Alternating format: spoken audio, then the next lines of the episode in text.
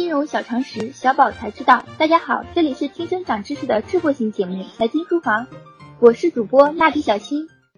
近日有消息称，贵州省某三甲医院因医保基金面临穿底压力而停用部分医疗耗材，致使正常治疗受到影响。十二月二十日，贵州省纪委回应称，网传消息并不属实。经调查。贵州医科大学附属医院停用了部分辅助性的可用可不用的耗材，并未停止临床必须用药。短短一百字的新闻，再一次戳中了国人敏感的神经。医保金作为国内大部分工薪阶层的生活保障，它究竟怎么了？今天我们就来一同了解。有网友说，贵州省这家医院的做法事出有因，根本原因就是医保资金见底了。所以他们要变着花样阻止各种能产生大额医疗开支的项目，从而减少报销量，取消掉耗材，手术难做了，一些可做可不做的手术就可以不做，住院费就降低了，报销额就减少了。必须做的手术呢，医生和患者也不会在意耗材，自己去买来做就好了。手术耗材只是医保资金缩减大旗中的一小步，但是这小步积累起来，就能守住住院统筹和门诊统筹两条无底洞。那么，现实果真如此严重了吗？我们认为，虽然医保社保基金未来的情况并不一定乐观，但并未像某些网友描述的一样可怕。从数据上来看，二零一六年，我国五项社会保险基金总收入为五万三千五百六十四亿元，比上上年增长百分之十四点一；总支出四万六千八百八十八亿元。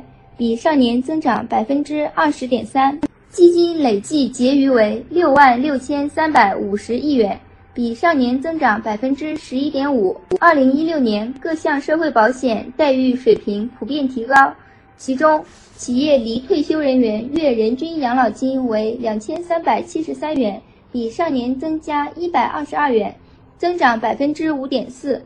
职工和居民基本医疗保险政策范围内住院费用基金支付比例分别为百分之八十以上和百分之七十左右。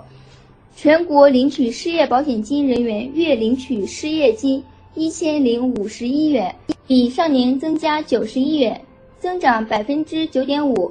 从这些数据中，我们可以看到，二零一六年我国社会保险制度运行总体平稳。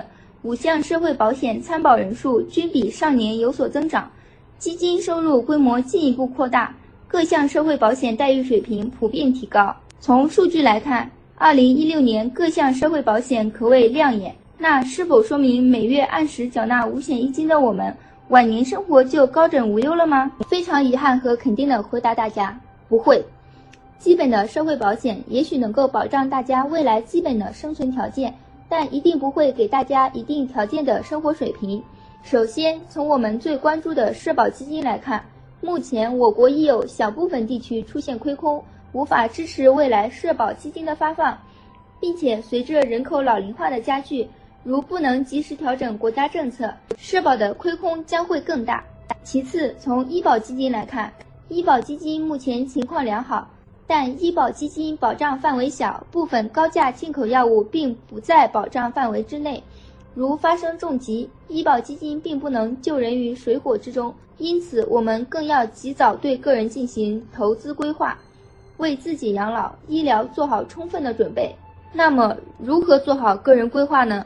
做好个人养老医疗规划，重点有以下几个方面：首先，要知道自己老年想要拥有什么样的退休生活。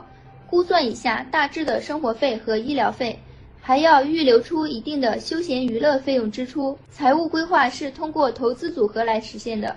我们要计算一下我们退休后的收入来源还有哪些，常用的可能有国家统筹的养老保险、房屋租金收入、商业养老保险、银行利息等等，合理在保险、银行理财、基金、信托以及其他投资类别中进行配置。做到长短期结合、高低风险结合。其次，考虑到目前实际上国内的通胀保持在百分之五到百分之六左左右，所有的规划都应以现值计算。现在储备的养老投资基金不能只在现在看来够用，还要在二十年之后还够用。最后也是十分重要的一点，我们个人一定要有保险意识，在个人已经有一定的资金实力时，就要补充个人商业保险。基础的几类，如重疾、意外等，必须都要及时规划。无论是日常生活中，还是在投资理财中，只有提前未雨绸缪，才能在未来笑看生活风起云涌。二零一七年即将过去，新的一年，不如就从做好自己的养老规划开启美好的新年。即日起，大家可在微信中搜索全拼“金融理财峰会”，加入财经书房后援会，微信实时掌握节目动态。以上就是今天的内容，我们下期节目再见。